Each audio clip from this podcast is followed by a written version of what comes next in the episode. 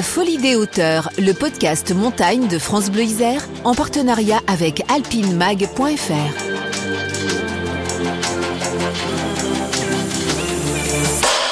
Aujourd'hui, l'histoire d'un jeune homme qui rêvait d'aller plus haut que les tours de son quartier, beaucoup plus haut même. En 2008, Nadir Dandoun s'est mis en tête de gravir l'Everest et ses 8848 mètres. Il n'avait aucune expérience de la montagne. Alors, il s'est inventé un passé d'alpiniste, s'est fait accepter dans une expédition, et puis il s'est lancé, lui, le gamin du 93, qui n'avait absolument rien d'un montagnard. Mais faut-il d'ailleurs en être un pour vouloir se hisser sur la plus haute montagne du monde? Qui peut-on juger? Et y a-t-il des rêves plus légitimes que d'autres? Nadir Dandoun a raconté son histoire dans un livre intitulé Un tocard sur le toit du monde.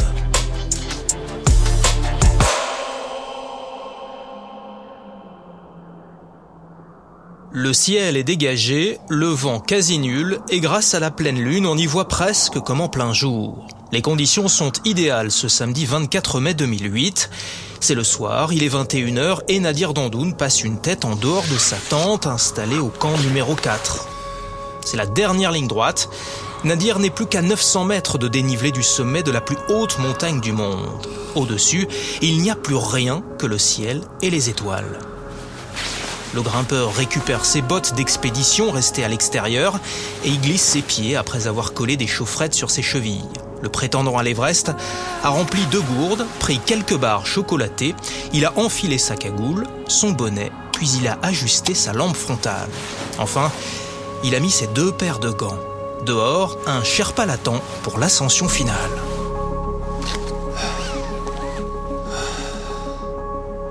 Il avance lentement mais régulièrement, agrippé à la poignée autobloquante qui coulisse le long des cordes fixes. Un pas, trois souffles. Même avec l'aide du masque à oxygène, marcher à plus de 8000 mètres est une épreuve presque surhumaine. C'est ce que les himalayistes appellent la zone de la mort. L'organisme se dégrade à vitesse grand V, car ici, il y a trois fois moins d'oxygène qu'au dernier étage de la plus haute tour de la cité Thorez, à l'île Saint-Denis. Car c'est de là que vient Nadir Dandoun, la cité Maurice Thorez, 13 immeubles, 1500 habitants. L'île Saint-Denis se trouve au bord de la Seine, à 6 km à vol d'oiseau de Paris. Le père de Nadir, Mohand, est né dans les montagnes de Kabylie. Il est arrivé en France dans les années 50 comme beaucoup de travailleurs algériens. Sa femme, Beka Messaouda, s'y installera quelques années plus tard. Nadir vient au monde en 1972, c'est le petit dernier de la famille. Les dandounes ne roulent pas sur l'or, mais le petit garçon passe une enfance heureuse et en grandissant, Nadir se met à rêver d'ailleurs. À 21 ans, le jeune séquano-dionysien, comme on appelle les habitants du 93, part vivre en Australie. Et en 2001, il se lance dans un tour du monde à vélo pour une bonne cause, la lutte contre le sida. Deux ans plus tard, en Irak, il joue les boucliers humains devant une usine de traitement de l'eau. Il en tire un livre intitulé Journal de guerre d'un pacifiste. De retour en France, Nadir Dandoun, esprit curieux, travaille comme journaliste pour un grand quotidien. Mais bientôt, son envie d'action et son besoin de reconnaissance aussi le conduiront à rêver d'Everest. Je veux pas tomber dans le misérabilisme primaire, mais j'ai des parents euh, donc savent pas les écrire, qui, qui viennent d'un village kabyle, hein. et euh, pour moi aussi faire euh, l'Everest, c'était un peu faire des choses qu'eux n'ont pas pu faire. T'as mes parents qui ont eu des rêves de pauvres. Euh, moi, j'essaie d'avoir des rêves de riches. Voilà. Même si ça paraît un peu caricatural, mais c'est un, c'est vrai, c'est un peu ça. Mais un rêve de riche, ça coûte cher. Entre les vêtements, le billet d'avion, le permis d'ascension, l'agence de trek qui emploie les porteurs, les sherpas et les guides, eh bien la facture dépasse les 20 000 euros. Nadir rassemble toutes ses économies et une compagnie financière lui octroie une petite aide. Bien, voilà pour l'aspect matériel. Mais il reste encore un problème de taille, son expérience de la haute montagne. À vrai dire, il n'en a aucune. Tout juste a-t-il gravi la butte Montmartre à Paris. Nadir, en revanche, est un vrai sportif et il se dit que l'Everest est à sa portée. En attendant, pour répondre à l'agence qui lui demande ses références, il s'invente un CV de véritable alpiniste, avec bien sûr l'ascension du Mont Blanc, du Kilimandjaro et aussi quelques autres sommets himalayens. Confiant, il s'envole pour Katmandou. Dans la capitale du petit royaume népalais, l'apprenti montagnard rejoint le chef d'expédition. Dans son livre Un tocard sur le toit du monde, Nadir l'appelle Cliff. La première rencontre entre les deux hommes est, disons, plutôt glaciale. 48 heures plus tard, il monte à bord du petit bimoteur qui assure la liaison entre Katmandou et l'altiport de Lukla à 2800 mètres d'altitude. Ici commence le véritable voyage vers le sommet. Le début d'une longue marche d'approche pour rejoindre le camp de base de l'Everest, situé à 5300 mètres d'altitude, c'est-à-dire plus haut que le Mont Blanc. Lui qui ne connaît pas les effets de l'altitude, le voilà servi. À Namche Bazar, capitale des Sherpas, Nadir et Cliff sont rejoints par quatre Australiens, eux aussi clients de la même expédition.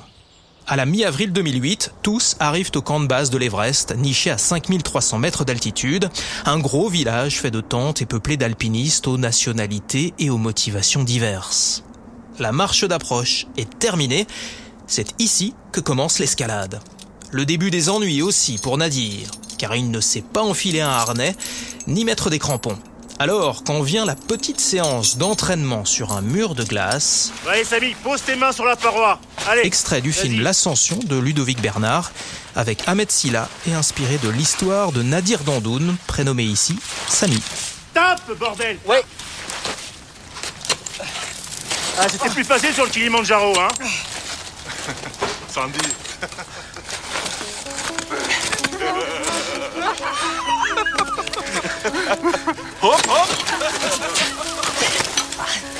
Samy, on n'a pas la journée, merde Mais il ne baisse pas les bras, et l'un des Sherpas, Bijay, va le prendre sous son aile. Nadir doit, et il le sait, acquérir au plus vite les techniques de base pour espérer gagner le sommet. Mais est-ce bien raisonnable au fond? L'ascension du géant des géants est un jeu dangereux. Le jeune homme commence à douter. Il songe même à renoncer. Mais un événement va lui faire changer d'avis. Dans la toute petite tente qui sert de toilette, on entend tout ce qu'il se passe à l'extérieur. C'est ainsi que Nadir surprend deux Australiens en pleine conversation au sujet des autres membres du groupe. Personne n'est épargné, et surtout pas le français. Ses détracteurs ne croient pas une seule seconde qu'il puisse parvenir au sommet, persuadés qu'il jettera l'éponge à la première difficulté. Nadir, planqué dans les toilettes, ravale sa colère, mais pas son orgueil. Maintenant, c'est décidé, il ira au sommet.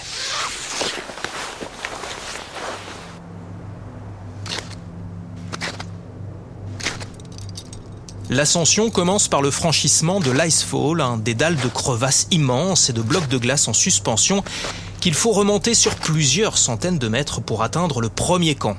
Certains passages sont équipés d'échelles horizontales. Entre les barreaux en aluminium, les grimpeurs ont une vue plongeante sur les profondeurs insondables du glacier. Ce trajet, ils vont devoir le répéter plusieurs fois pour que l'organisme s'habitue à l'altitude. L'acclimatation consiste à enchaîner les allers-retours entre le haut et le bas de la montagne. À chaque fois, on gagne un peu plus de hauteur pour rejoindre les camps successifs. L'effort est harassant, d'autant que les bouteilles d'oxygène sont réservées à la dernière partie de l'ascension. Le soir, les grimpeurs se reposent tant bien que mal dans leur tente battue par les vents, le souffle court. Le corps s'habitue peu à peu à ces allers-retours permanents. Monter, descendre, se reposer un peu, puis remonter. Ce jeu de yo-yo va durer un mois.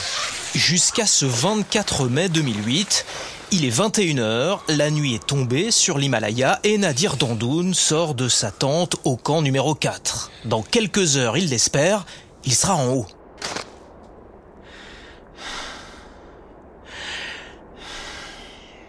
Un pas, trois souffles. Nadir Dandoun progresse à la vitesse de l'escargot. Ici, à 8000 mètres d'altitude, personne ne court, même avec l'apport de l'oxygène artificiel. Chaque mètre gagné est une petite victoire.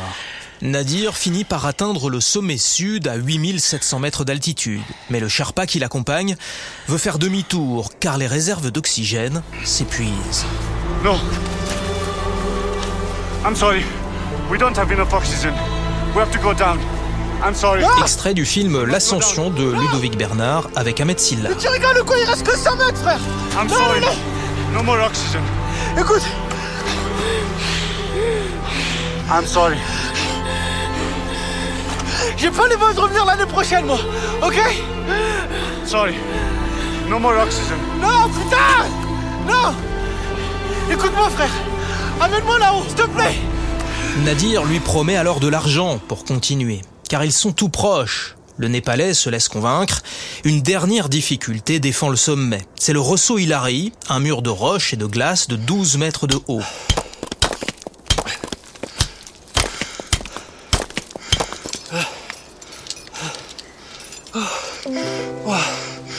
Oh putain. Waouh. Le spectacle est saisissant. L'Himalaya et ses sommets enneigés s'étendent à perte de vue. Rien désormais ne peut empêcher le petit gars du 93 de se hisser sur le toit du monde. Il est 9h du matin, Nadir Dandoun y est, il a réussi. Comme tous les êtres humains euh, qui peuplent cette planète, euh, il y a des moments où je vais pas bien, des moments où je me sens pas super.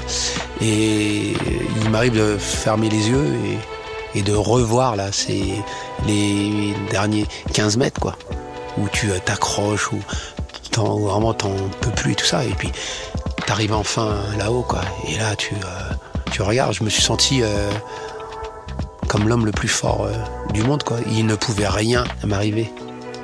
En fait, ça m'a aussi permis de comprendre que le vrai Everest, euh, c'est dans sa vie de tous les jours. Faire en sorte qu'on trouve des petits bonheurs. Et moi, le petit bonheur, je vis à 300 mètres de chez ma mère, c'est d'aller prendre un café chez elle chaque matin. Et putain, ça me fait kiffer. Tu vois, tu les pousses sous les limites. Parce que après ça, qu'est-ce que je peux faire de plus haut, quoi? Faire le plus bas peut-être, ou je sais pas. Donc tu vois, c'est là aussi peut-être arrêter de euh, aussi courir après ça, quoi, peut-être. Et essayer de se calmer. Ça a aussi calmé ma rage et ma colère, parce que moi j'avais une vraie rage, j'avais une vraie colère. Ça l'a un peu calmé aussi. Avant de partir, il avait imaginé pour la photo planter côte à côte les drapeaux français et algériens. Une manière de réconcilier ces deux identités, écrit-il, lui qui avoue se sentir de nulle part. Mais ce 25 mai 2008, assis à 8848 mètres d'altitude, Nadir plonge les mains dans son sac à dos. Il en ressort un petit bout de carton découpé en forme de cœur. Au centre, il a écrit un nombre, 93, le département de la Seine-Saint-Denis. Certes, Nadir Dandoun n'est pas le premier à se hisser sur la cime de l'Everest, mais son histoire est singulière. Depuis 1953 et la première ascension par Sir Edmund Hillary et Tenzing Norgay, le sommet a été atteint plus de 10 000 fois. On a compté 885 ascensions rien qu'en 2019, un record. Et il y a eu 11 morts cette année-là. Les fenêtres météo étant très étroites, on assiste parfois à des embouteillages à plus de 8000 mètres. Parmi tous ces prétendants, on trouve parfois des gens sans grande expérience de la montagne. Jean-Michel Asselin, journaliste et écrivain, est lui un authentique montagnard. L'Everest, lui aussi en a rêvé. Il en a tenté l'ascension à cinq reprises, cinq essais et cinq échecs, parfois tout près du sommet. Alors y a-t-il des rêves d'Everest plus légitimes que d'autres? J'en ai connu plein. J'ai connu un gars qui s'appelait Thierry de France, type adorable, qui avait euh, bidonné sa liste de courses auprès des guides qui organisaient l'expédition. Il, c'était pas du tout un alpiniste et il a très bien réussi le sommet. J'ai vu des gens au camp de base de l'Everest, des Américains, pour ne citer que, s'encorder dès la sortie de leur tente au camp de base et apprendre à utiliser des crampons dans la cascade de glace. Et cette année-là, moi, je ne suis pas allé au sommet. Eux, ils sont allés. Est-ce qu'il faut juger tout cela? Est-ce que, au nom d'une pseudo-légitimité, euh, on devrait sélectionner finalement les gens qui y vont Alors l'Everest, c'est très simple, on sélectionne par l'argent, puisque ça coûte très cher. Au Mont Blanc, on va sélectionner, je sais pas comment, en regardant le sac, euh, ce qu'ils ont dans leur sac, etc. En faisant peut-être état d'une liste de courses, qui sait. Moi, je crois, je reste persuadé que l'alpinisme, la haute montagne, c'est un terrain de liberté et qu'on doit donc euh, laisser aux gens euh, l'entièreté de leur choix. Ils font ce qu'ils veulent, comme ils veulent, comme ils peuvent, à condition, encore une fois, qu'ils sachent ce qu'ils encourent. C'est-à-dire sur l'Everest, ils encourront plus souvent la mort que la gloire. Voilà. Aujourd'hui, Nadir Dandoun est journaliste au courrier de l'Atlas. Il a écrit un livre intitulé Un tocard sur le toit du monde aux éditions Jean-Claude Lattès. Et son histoire a donc été portée sur grand écran par Ludovic Bernard, long métrage dont vous avez entendu des extraits. Et depuis cette expérience extraordinaire, Nadir a en quelque sorte régularisé son CV d'alpiniste. Il a notamment gravi le Mont Blanc, le Kilimandjaro et la Concagua. Comme quoi, il n'est jamais trop tard pour bien faire. Moi, ce qui des fois me fait peur un peu, c'est qu'on a l'impression que faut, faut, aussi faire des choses pour être aussi reconnu. Moi, par exemple, il a fallu que je fasse des choses extraordinaires pour être perçu comme un homme ordinaire. Et ça, c'est pas normal en vérité. Parfois, on se sert de mon exemple pour dire que c'est possible. Alors que moi, je préférerais qu'on mette en exemple des profs, des aides euh, aussi soignants, des voilà.